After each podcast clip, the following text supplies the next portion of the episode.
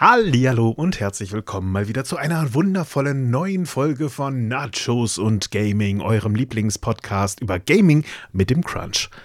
Und äh, heute dabei der Chris und meine Wenigkeit.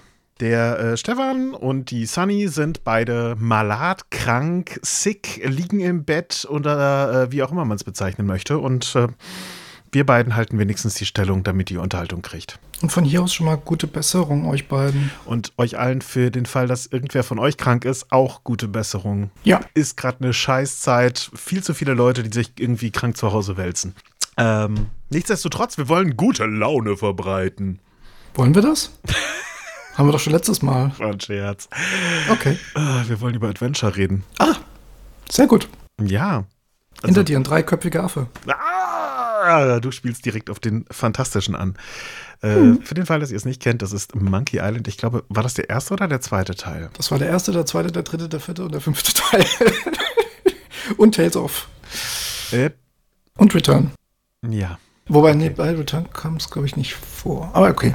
Es kam nicht vor. Okay. Ich, ich bin gespannt. Das liegt bei mir noch in der Zukunft. Ich habe es immer noch nicht geschafft. Deswegen will ich dich auch nicht spoilern. Aber es ist bei mir angedacht zwischen den Feiertagen. Also da haben wir uns vorgenommen, quasi so ein bisschen, einfach mal so ein bisschen durch die, durch die ganze Geschichte uns durchzuwühlen. Und ich hoffe, dass es klappt. Aber äh, ja, wir sind quasi euer Weihnachtsgeschenk. Hoffen wir. Und ihr müsst uns noch nicht mal auspacken. Niemand will so alte Geschenke auspacken. Ey.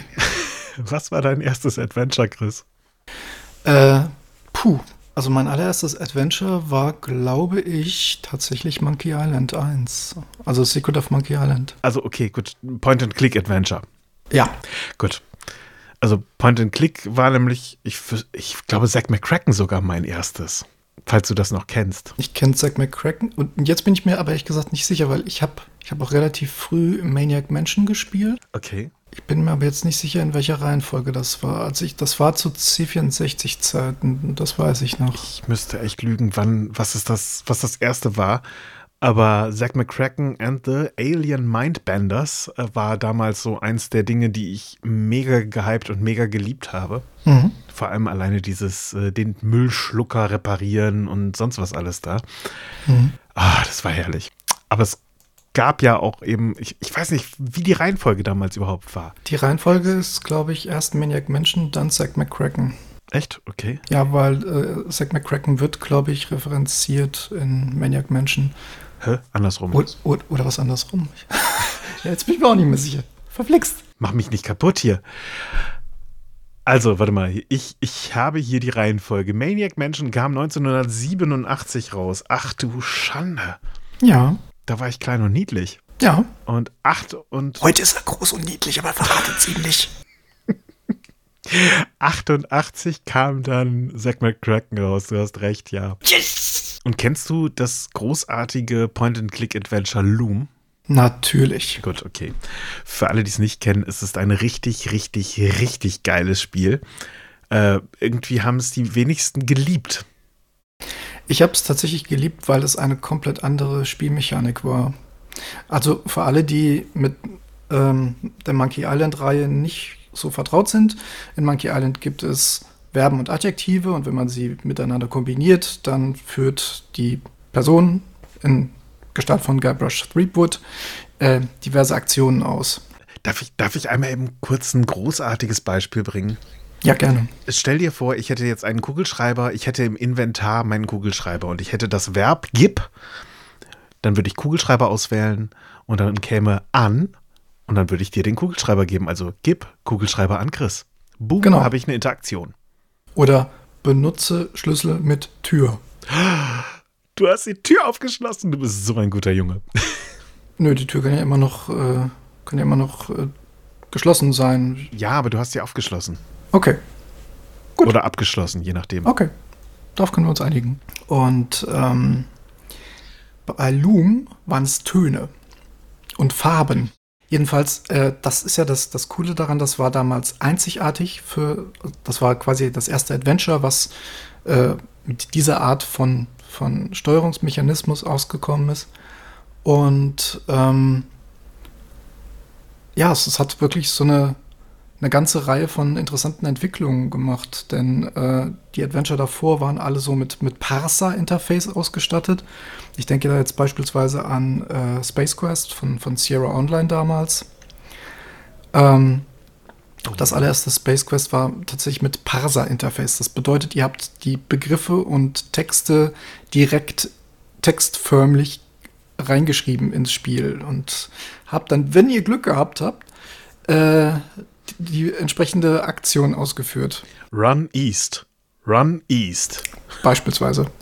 Oder äh, Pickup. Tower. Äh, was auch immer. Es war letterweise fast alles in Englisch. Ja. Und äh, ich habe als kleiner, kleiner, kleiner, süßer Yuppie damals da gesessen und habe mit dem Wörterbuch und äh, der Tastatur da gesessen und wirklich rumgetippert wie blöde, weil ich keine Ahnung hatte, was da überhaupt passierte. Ich musste alles nachlesen. Das ging allen so. Deswegen war das auch das Golden Age der Hintbooks. Ja, aber ich war noch jünger als du. Ich konnte noch nicht so gut Englisch.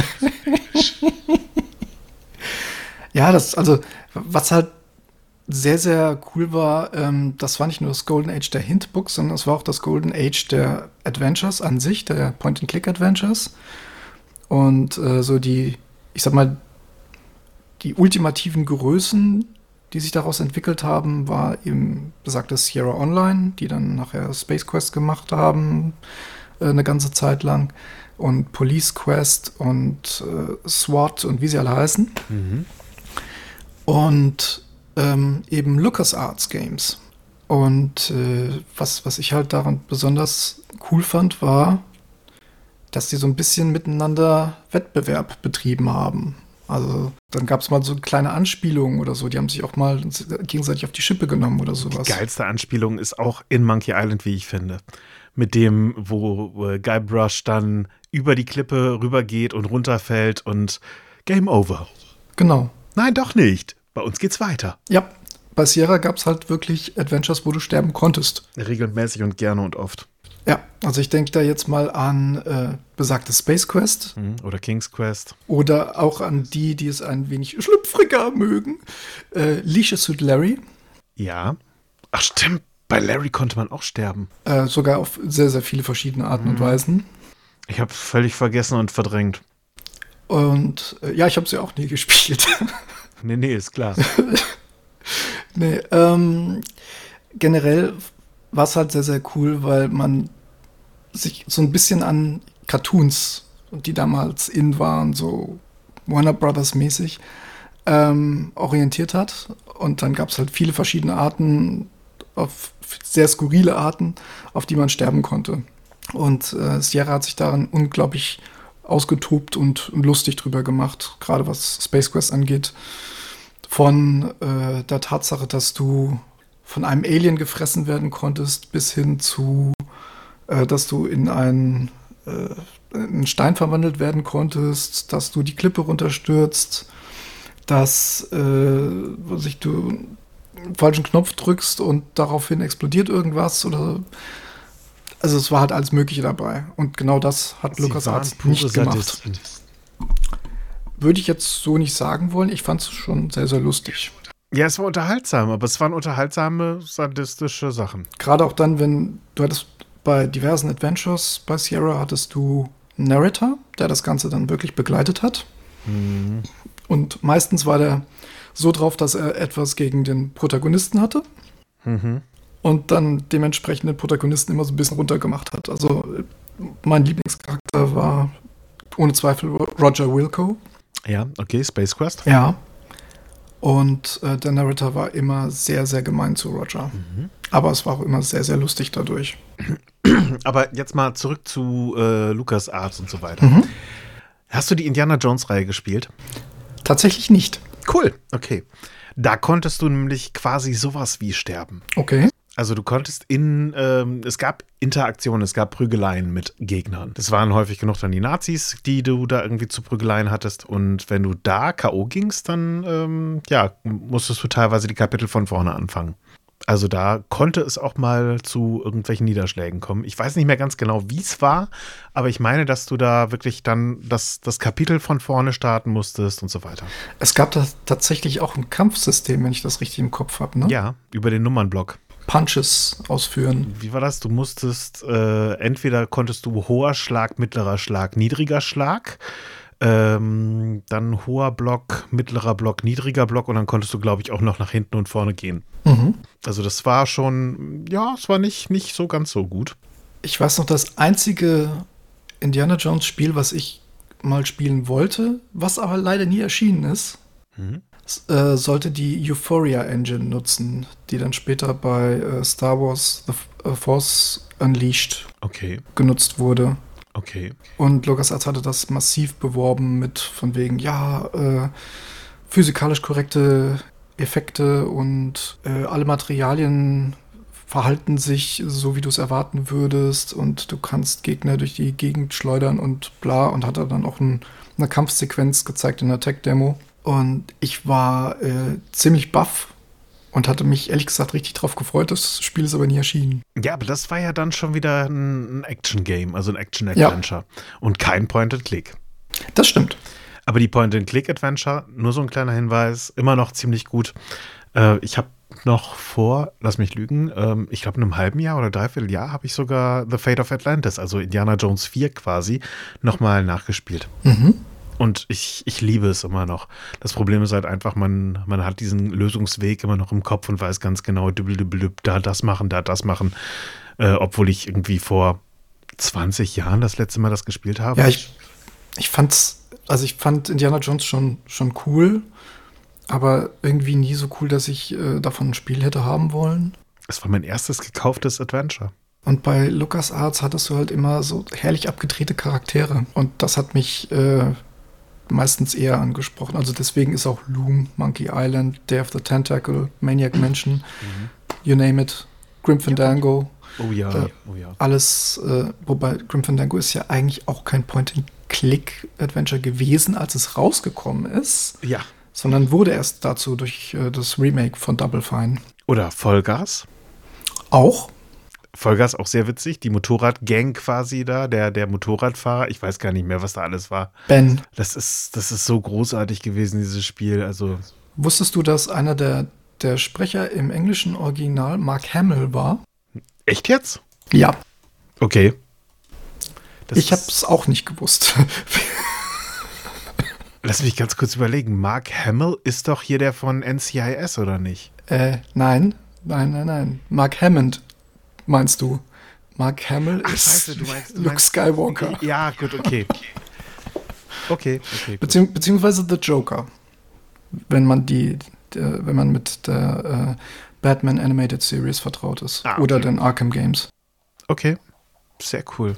Und ähm, ja, fand ich, fand ich sehr, sehr cool. Also er hatte einen von den, ja, ich weiß nicht, kann man ihn als Hauptcharakter bezeichnen? Eigentlich nicht, dafür ist er zu kurz zu sehen. Ähm, hm. Ein Nebencharakter Okay. hat, hat er gesprochen. Ich müsste lügen, relativ wenn ich sagen Rolle. würde, dass ich mir die Dinger irgendwie großartig mal angeguckt hätte. Ja, aber es, äh, ich muss ganz ehrlich sagen, also ich fand alleine Vollgas fand ich schon richtig, richtig cool, Ja. weil es mal was komplett anderes war. Ja, Beim Kampfsystem haben sie jetzt vielleicht nicht unbedingt brilliert. ich hab's halbwegs verdrängt. Ich hab's immer noch bei mir auf der Konsole drauf, weil ich es immer noch mal nachzocken wollte, aber ich habe mich immer gescheut jetzt, weil mir mit einem Controller ein Point-and-Click-Adventure zu spielen irgendwie zu doof war bis dato. Auch das geht. Okay, gut. Ich, man, man, muss sich, man muss sich am Anfang so ein bisschen dran gewöhnen, aber es geht. Okay. Weil im Grunde genommen, also ob du jetzt äh, die Maus durch die Gegend steuerst oder ob du über die äh, über das Digipad was steuerst, beziehungsweise über den Analogstick, äh, macht jetzt nicht so einen großen Unterschied. Also man gewöhnt sich schnell dran. Gefühlt bin ich damit zu langsam. Aber okay, gut. Ähm, oder was natürlich auch einer äh, meiner äh, sehr, sehr lieben ähm, Titel ist, die ich auf meiner Beliebtheitsskala ganz, ganz weit oben äh, habe, Highlight. ja, habe ich ja schon erwähnt. Aber. Sam Max, Oh, oh, oh. Freelance Police, Ja, die beiden Streitflüchtigen beziehungsweise Hit the. Road.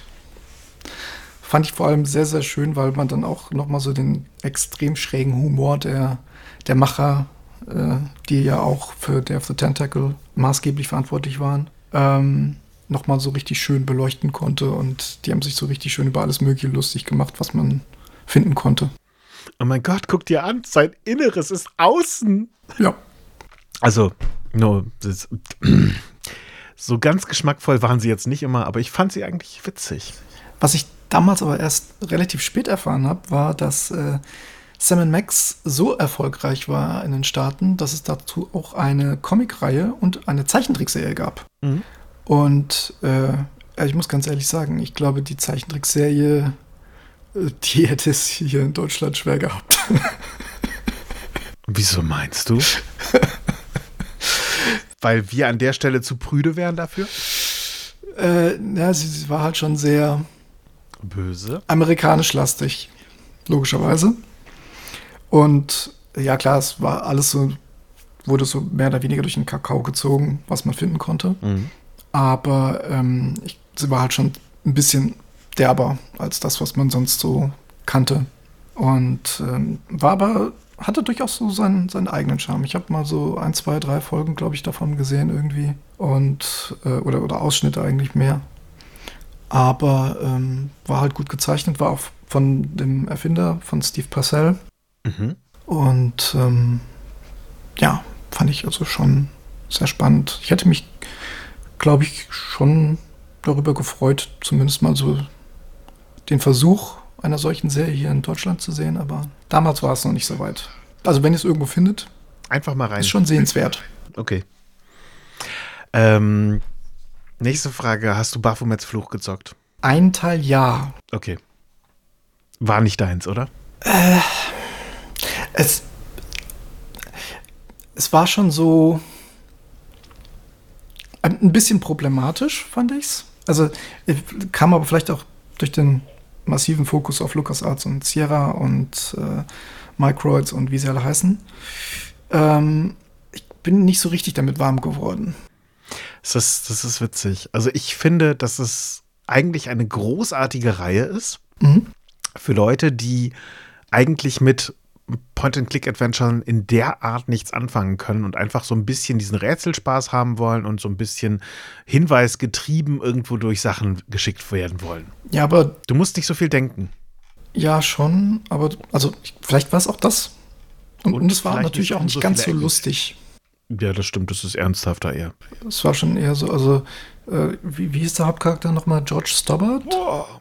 Ja, irgendwie sowas. Also frag mich nicht nach Namen. Weil ich weiß noch, äh, vor kurzem kam noch ein weiterer Teil raus, der aber, glaube ich, ursprünglich als Fan-Adventure released werden sollte. Okay. Und der dann irgendwie es geschafft hat, als neuer Teil released zu werden. Ich habe es nicht ganz mitbekommen.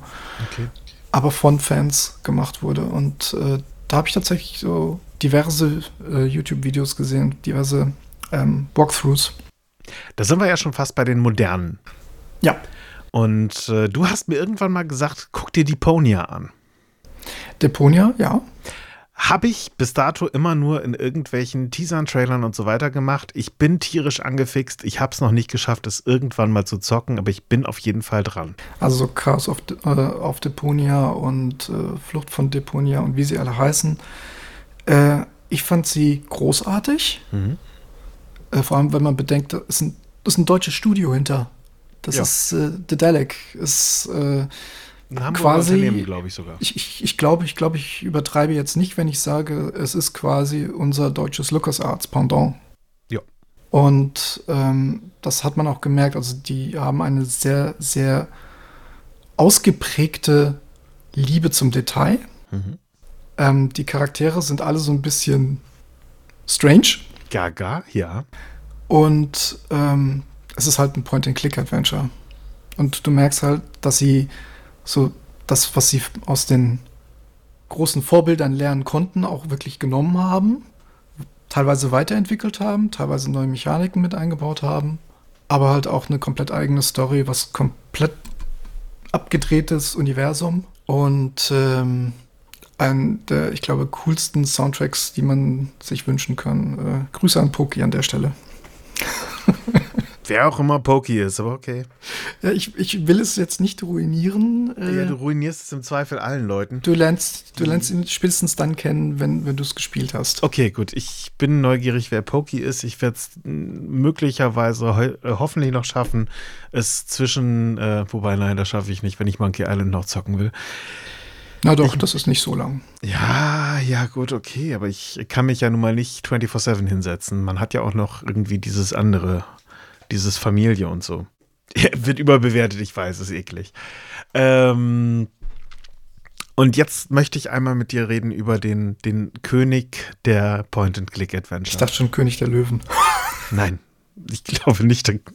Wobei, äh, davon gibt es Spiele. Doch, da gab es damals ja. Spiele, aber das war eher. Reden wir nicht drüber. Reden wir nicht drüber. Es war übel, es war peinlich und ich habe es gezockt und ich fand es auch damals schon gar nicht so gut. Ähm, nee, von wem ich eigentlich reden will, ist Ron Gilbert. Okay. Denn abseits von den ganzen riesengroßen Hyperspielen hat er auch Thimbleweed Park rausgebracht. Stimmt. Hast du es gezockt? Ich habe es tatsächlich gezockt. Ach, du auch, cool. Ja. Wie fandst du es? Er hatte mich schon alleine, weil die Charaktere so Fox Mulder und Scully waren. Oder sagen wir es mal so, jetzt nicht hundertprozentig, aber sehr nah angelehnt. Du hast ihnen angemerkt, dass sie Inspiration waren. So ein bisschen. Ziemlich. Ja. Aber ähm, ich fand es ich fand's sehr, cool. Es hat mich sehr an äh, Maniac Mansion erinnert. Mhm. Äh, oder sagen wir es eher so, also ich habe mir vorgestellt, dass Maniac Mansion so aussehen würde, wenn es zu diesem Zeitpunkt entwickelt worden wäre. Ja. Denn, äh, also Thimbleweed Park ist ja schon so ein, es ist zwar noch pixelig gewesen, aber es war halt schon sehr, sehr viel mehr Details drin. Aber sie haben es ja absichtlich auch eben in diesem klassischen Stil gemacht. Ja, ja. Pixel Art ist halt Kunst. Und es ist wunderschön dadurch. Ich finde es teilweise schöner als manche, die moderner gestaltet sind. Aber es ist natürlich auch massivst aufwendig. Ja, klar. Also beim, beim neuen äh, Monkey Island hat man es ja wohl absichtlich ein bisschen comiclastiger gemacht. Mhm. Da bin ich sehr gespannt, wie das aussehen wird. Ich habe bis dato zwar Trailer und so weiter gesehen, aber oder eher so kurze Teaser-Gameplays, aber bin gespannt. Ja, oder wenn man mal komplett mit dem Grafikstil brechen will, weil das ist, waren ja jetzt alles mehr so Adventures, die in Richtung Zeichentrick gingen, mhm. in Richtung Cartoon-Grafik, in Richtung Cell-Shading-Look und dergleichen mehr. Wenn ich jetzt mal so an die Klassiker denke, dann fällt mir beispielsweise noch sowas ein wie äh, Microid Siberia. Was? Ja. Ähm, das ist ein, ich weiß nicht, wie ich es erklären könnte. Es ist so ein bisschen in Richtung Steampunk, Mystik. Von wann ist dieses Spiel? Oh mein Gott, das ist eine gute Frage. Da müsste ich selbst nachgucken. Okay. Das, das weiß ich jetzt beim besten Willen nicht. Aber äh, also was es halt komplett ausgemacht hat, ist erstens, es war, ich glaube, das erste Mal, dass man einen weiblichen Hauptcharakter hatte. Oh, okay. Äh, Kate Walker hieß die, glaube ich. Und sie entdeckt quasi das Vermächtnis ihres, ich glaube, Großvaters. Ah, okay, ein Point-and-Click ein Point and Click im 3D-Raum? Ja, genau. Krass. Das waren pre-rendered 3D-Cutscenes, äh, nicht, nicht Cutscenes, also generell Scenes. Ähm, die, die, ganzen, die ganzen Maps und so weiter und so fort, das war alles in 3D rendered, pre-rendered. Ähm, und sie war halt auch der, ich glaube, ich weiß, ich will es jetzt nicht mit hundertprozentiger Sicherheit sagen, aber sie war, ich glaube, eine der ersten Modelle in 3D in einem Adventure. Er ist von 2002, habe ich gerade mal geguckt. Ja. 20 Jahre alt. Heidewitzka. Und ähm, also das hatte halt nochmal so einen ganz, ganz eigenen Charme, weil es halt schon sehr fotorealistisch, oder ja, damals nannte man es fotorealistisch, ähm, also sehr nah an der Realität war und sehr darauf bedacht war, auch so, so einen gewissen filmischen Look hinzubekommen, was auch wieder ein komplett eigenes äh, Abenteuer zu haben. Du hattest äh, Schalterrätsel, die halt wirklich in das Szenario prima reinpassten, in so ein Steampunk-Fantasy-Szenario. Und davon ist eine neue Variante rausgekommen, ein neues Spiel. Ja, ja, ich weiß. Siberia The World Before. Mhm. Dieses Jahr rausgekommen. Krass, okay. Ich habe es nicht auf dem Schirm gehabt, ich kannte es halt auch nicht und deswegen hat mich dieser Name nicht angetriggert. Hat mich damals, also ich weiß gar nicht mehr, was es konkret war, was mich so begeistert hat. Ich glaube, es war wirklich die Kombination aus allem, weil es hatte einen wundervollen Soundtrack. Mhm. Äh, dann, wie gesagt, du hattest das erste Mal einen weiblichen Protagonisten. Du hattest ähm, diese Pre-Rendered Scenes und Pre-Rendered Cutscenes in sehr, sehr hoher Qualität. Generell auch das, die, die ganzen Soundeffekte, das ganze Foley, was da im Hintergrund ablief, das war so einzigartig. Und das war enorm hochqualitativ, enorm aufwendig gemacht alles. Also sowas wie ähm, also ich, du, du stehst in einem, in einem Raum und du hörst das Knirschen von der Tür, das Knarzen vom Boden, wenn du darüber läufst oder sowas in der Richtung. Das gab es zu diesem Zeitpunkt halt in keinem einzigen Adventure. Das Knacken der Knie, wenn du dich hinsetzt. Ja, das höre ich momentan besonders häufig. Regelmäßig und gerne, ja. Ja. ähm, aber das, das war halt wirklich was, was mich damals mitgerissen hat. Und es war halt auch wirklich ein komplett anderes Setting. Also es war halt nichts, was was du schon irgendwie erlebt hattest. Ich, ich sehe es. es. Und mit unglaublich viel Liebe zum Detail und sehr verspielt. Ja. So ein bisschen steampunkig, ja, das stimmt. Also ich, ich sehe es, ich habe es mir gerade angeguckt, ich habe gerade parallel ein bisschen gesurft und geguckt. Es ist echt süß und hm, bin, bin da neugierig auf mehr. Ähm, und jetzt möchte ich, möchte ich dich noch einmal mitnehmen zum äh, Spiel, was du nie gespielt hast, was neu aufgelegt wurde. Larry wurde neu aufgelegt. Gleich zweimal. Okay.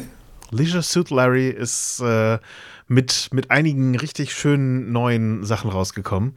Und äh, jetzt muss ich gerade einmal überlegen, wie hieß das eine? Äh, Wet Dreams Don't Dry war das eine.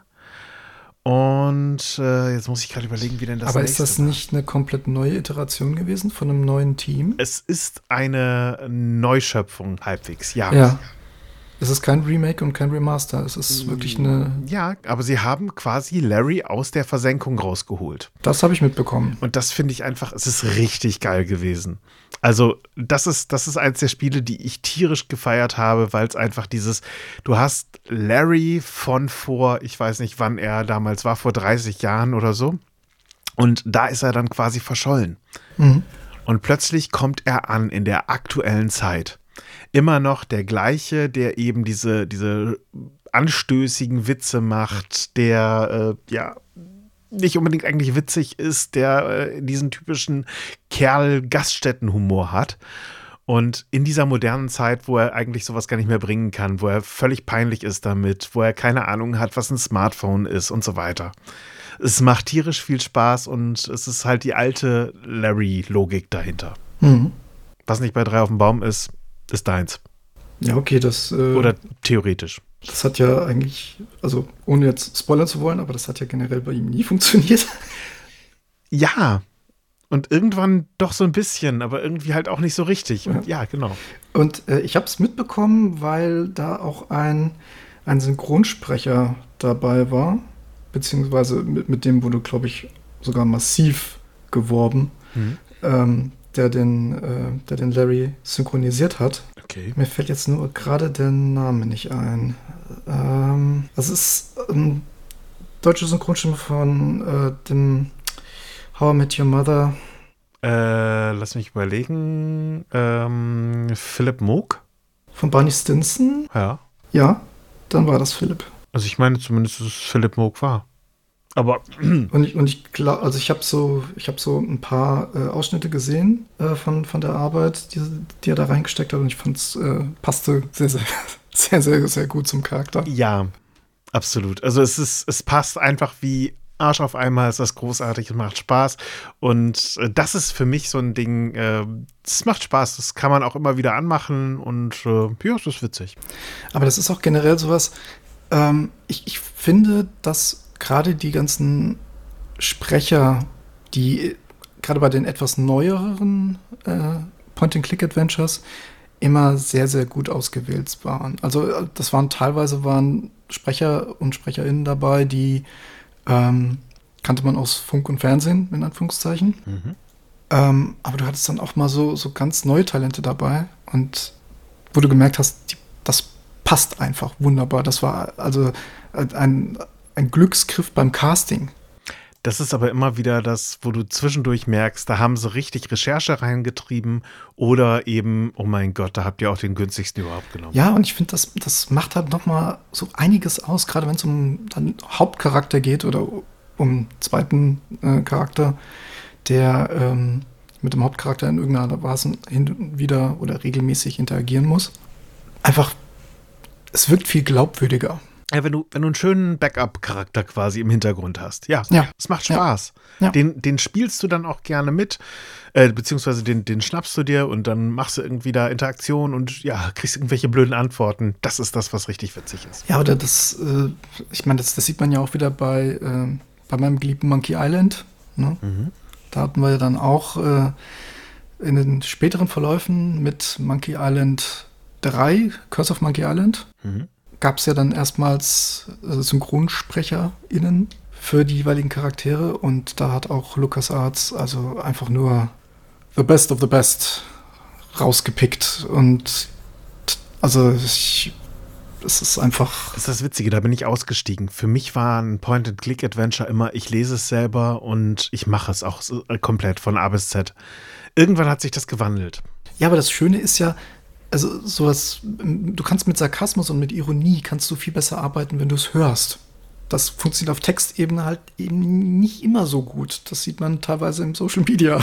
Wie bitte? Das verstehe ich jetzt nicht. Lachst du mich aus oder was? Nein. Okay, gut. Das hat er schon vor der Aufnahme gemacht. Das ist total toll. Ach, ich, ich glaube, heute mag er mich ganz besonders. Ich glaube, er, der Kaffee, der Kaffee schießt rein. Hm? Nein, nein, nein. Okay, gut. Ähm, Überhaupt nicht. Aber ich mu- muss halt ganz ehrlich sagen, ich, ich finde, dass gerade so die, die Soundkulisse und eben die Sprecher der einzelnen Charaktere können halt nochmal eine viel, viel intensivere Verbindung herstellen zwischen dir als, als Spieler bzw. als Spielerin und besagtem Universum, nenne ich es jetzt mal. richtig.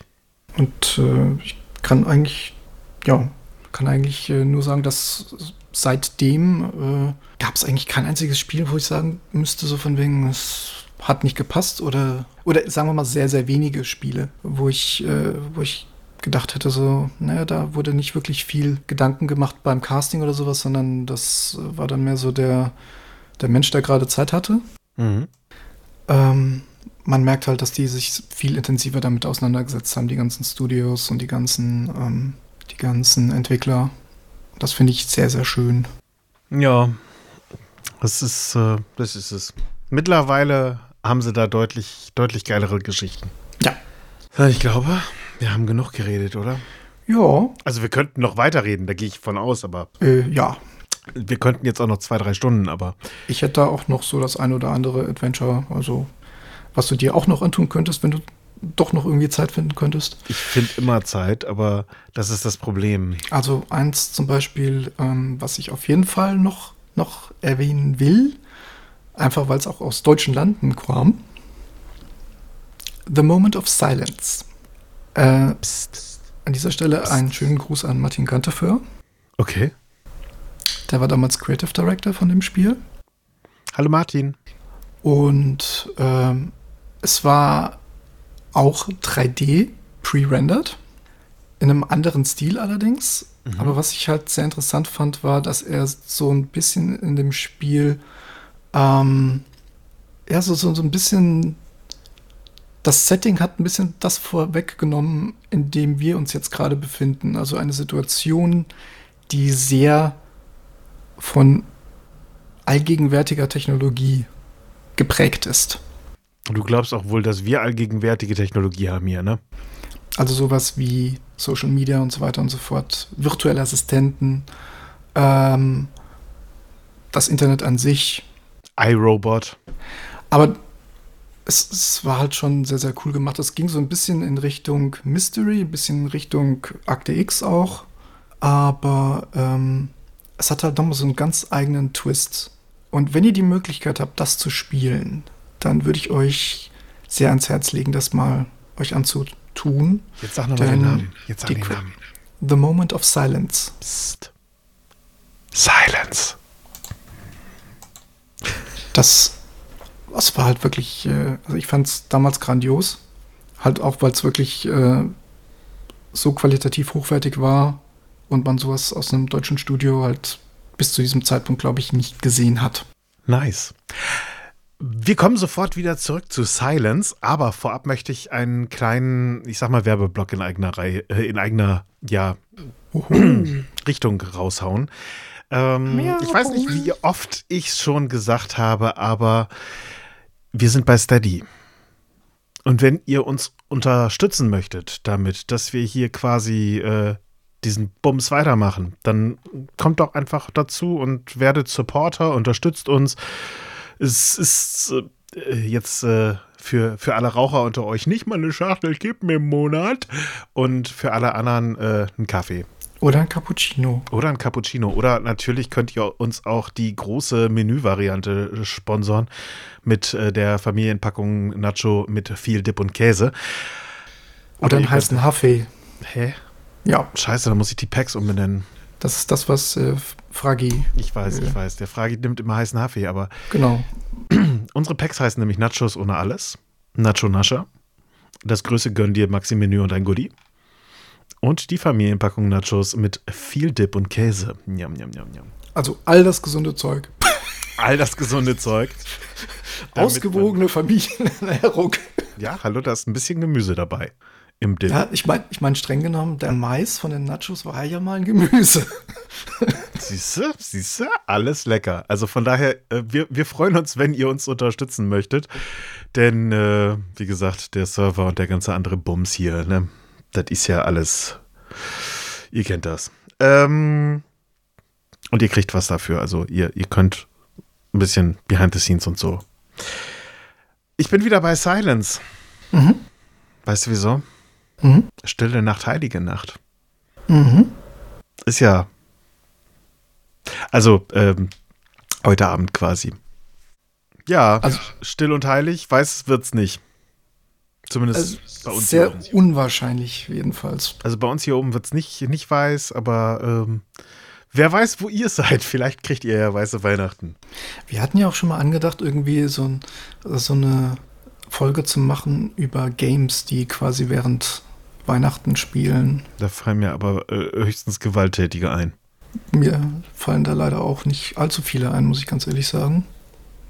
Aber falls ihr irgendwie eine Idee habt, welche Spiele wir da uns mal näher angucken könnten, wäre das echt hilfreich. Und wenn ihr gerade dabei seid, dass ihr euch den Kopf zermartert, dann nutzt einfach mal Finger oder Maus und abonniert uns. Und Daumen hoch und so. Also nur so kleiner Hinweis.